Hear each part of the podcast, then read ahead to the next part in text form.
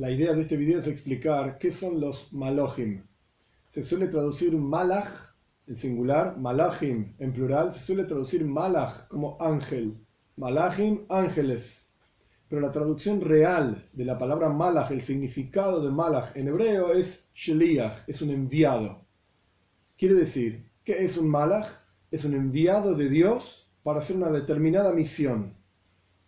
Un malach, un ángel, no tiene libre albedrío. Es decir, no decide si va a hacer una cosa o la otra cosa. El malach es un ejecutor de una misión determinada, una cuestión que Dios le pidió que haga. Hay montones de tipos de malachim. Hay quienes dicen que hay 10 tipos de malachim. El Rambam escribe 10 nombres de malachim diferentes. No el nombre de cada ángel, sino tipos de ángeles. El punto es que cada uno tiene una misión. Y en general la misión de un malach es materializar la energía divina en este mundo. En algunos lugares son, llamados krovaim. Krovaim son los intestinos. Así como el intestino procesa el alimento para que el cuerpo se beneficie, etc., de la misma manera un malach, un ángel, procesa la energía divina espiritual para que se materialice en este mundo como nosotros lo conocemos, un mundo material. Incluso, entre paréntesis, el Talmud dice que hay niveles de ángeles uno por encima del otro, y lo más bajo que hay es Shmarei HaOifanim. Es como si fuese la borra, los excrementos literalmente de los ángeles. Y de esos excrementos de ángeles se generan todos los placeres de este mundo. Comida, bebida, etcétera, etcétera. Quiere decir que para lo que para nosotros es increíble, para los ángeles es Shmarei HaOifanim. Es lo más bajo que hay, es la borra, los excrementos de los ángeles. Cerramos el paréntesis. ¿Dónde aparecen los ángeles? La primera vez que aparecen en la Torá es en el relato de Abraham, cuando lo van a visitar a Abraham para curarlo, después para destruir Sdom, para salvar a Loit, etc. Ahí aparecen ángeles, la Torá lo llama Malohim. Yaakov lucha contra un ángel, el ángel de Esaf. Después aparece el sueño de Yaakov, antes aparece el sueño de Yaakov, ve ángeles también, y aparecen también en Manoyach, en Shoiftim, en el libro de jueces, la historia del padre de Shimshon, él ve un ángel ese ángel se, se, eleva al cielo en una llamarada.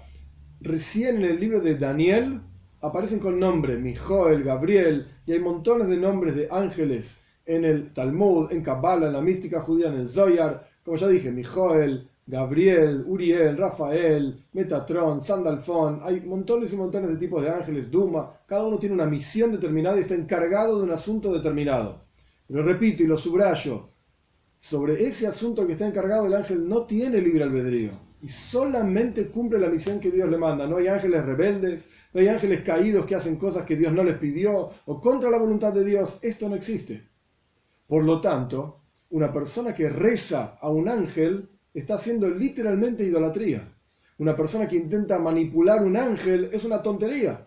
Es como manipular un caño, un tubo por donde pasa agua y decir que el tubo me, dé más agua, que el tubo me dé menos agua, porque uno piensa que el tubo decide si va a dar agua o no va a dar agua. No tiene ningún sentido, porque el tubo solamente pasa agua, y el tubo hace todo lo que le corresponde hacer, ni más ni menos, dejar pasar el agua o, o llevar el agua de un lugar a otro, etcétera, etcétera. Esto es lo que es un ángel. Entonces, de vuelta, invocar nombres de ángeles, rezarle a los ángeles, pedirle a los ángeles, quejarse con los ángeles, no tiene ningún, ningún sentido y no solamente no tiene sentido, se llama Zara, idolatría literalmente. Ahora bien, ¿cuántos ángeles hay? La realidad es que hay infinitos ángeles. En el Sefer Daniel, en el libro de Daniel, aparece un lugar donde dice Daniel, partes del libro de Daniel están en arameo. Decenas de miles, miles de miles, los sirven a Dios. Decenas de miles o centenas de miles se paran frente a él. Entonces vemos que hay un número específico de ángeles que están sirviéndole a Dios. Pero en otro lugar está escrito Ben Las huestes de Dios, los ejércitos de Dios no tienen número. Pero vemos que sí tienen número y la solución es muy simple. Un Gedud, un ejército, tiene, como dice Daniel, decenas de miles, miles de miles, centenas de miles, etc. Pero la cantidad de ejércitos no tiene número si bien están agrupados en campamentos de ángeles, como vio Yehezkel también, los diferentes ángeles que él ve, y cuando ven los profetas estos ángeles, los ven con, con un cuerpo determinado, con alas y con ojos, y diferentes maneras, todo esto es parte de la visión profética. Y no es que los ángeles tengan cuerpo ni nada por el, otro, nada por el estilo, es algo elevado. De hecho, Teilim dice, hoy se Dios hace a los ángeles ruach, aliento, espíritu, y los sirvientes de Dios, Eishloyet, un fuego ardiente. No tienen un cuerpo como el nuestro, físico, etc. Se materializan físicamente, pues vemos en la historia de Abraham que sí, vemos en la historia de Manoyah, que Manoyah, el padre de Shimshon, en Shoftim, en jueces, vio a un ángel, etc. Pero esto no quiere decir que los ángeles esencialmente sean esto. En su misión que Dios le mandó hacer, a curar a Abraham, destruir Sodom, etc., pues aparecen de la manera que Dios decidió que se deben aparecer. Y no más que esto. Ahora bien, durante el rezo mencionamos, en el Sidur aparece ampliamente qué es lo que hacen los ángeles que dicen santo, santo, santo, que se preguntan dónde está Dios, y hablamos de ellos y que los sirven a Dios, con pureza, con santidad, santidad y pureza, etc. ¿Para qué mencionamos todo esto? Y la idea básica es que esto nos lleva a entender la grandeza de Dios. Cuando vemos o pensamos en un ministro que no tiene sirvientes, es un ministro solo, entonces entendemos que el poder, digamos, de este ministro es limitado. Pero si vemos un rey, que este rey tiene el falaf miles de miles que lo sirven, cientos de miles que se arrodillan frente a él, etc., y que lo, lo llaman santo, santo, y que los ángeles mismos no terminan de entender la grandeza de Dios, entonces a través de captar todo esto, nosotros mismos podemos llegar a entender la verdadera grandeza de Hashem, en realidad la verdadera grandeza nunca la vamos a entender, solo Él se conoce a sí mismo, nosotros no, pero a, través de mostrarnos sus ángeles